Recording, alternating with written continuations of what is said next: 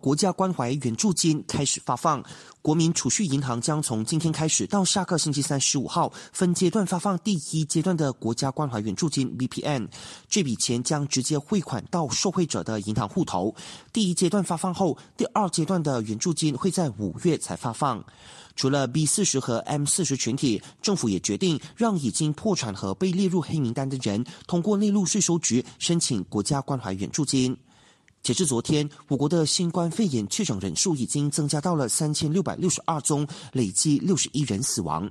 卫生部决定反守为攻，不再等人上门检测，而是与警方合作，主动追踪潜在感染者。卫生总监纳都诺西山表示，要是不及时斩断这些病毒感染链，恐怕国内的感染人数会继续暴增。就以大城堡清真寺集体感染群来说，还有超过四千个样本正在等待结果。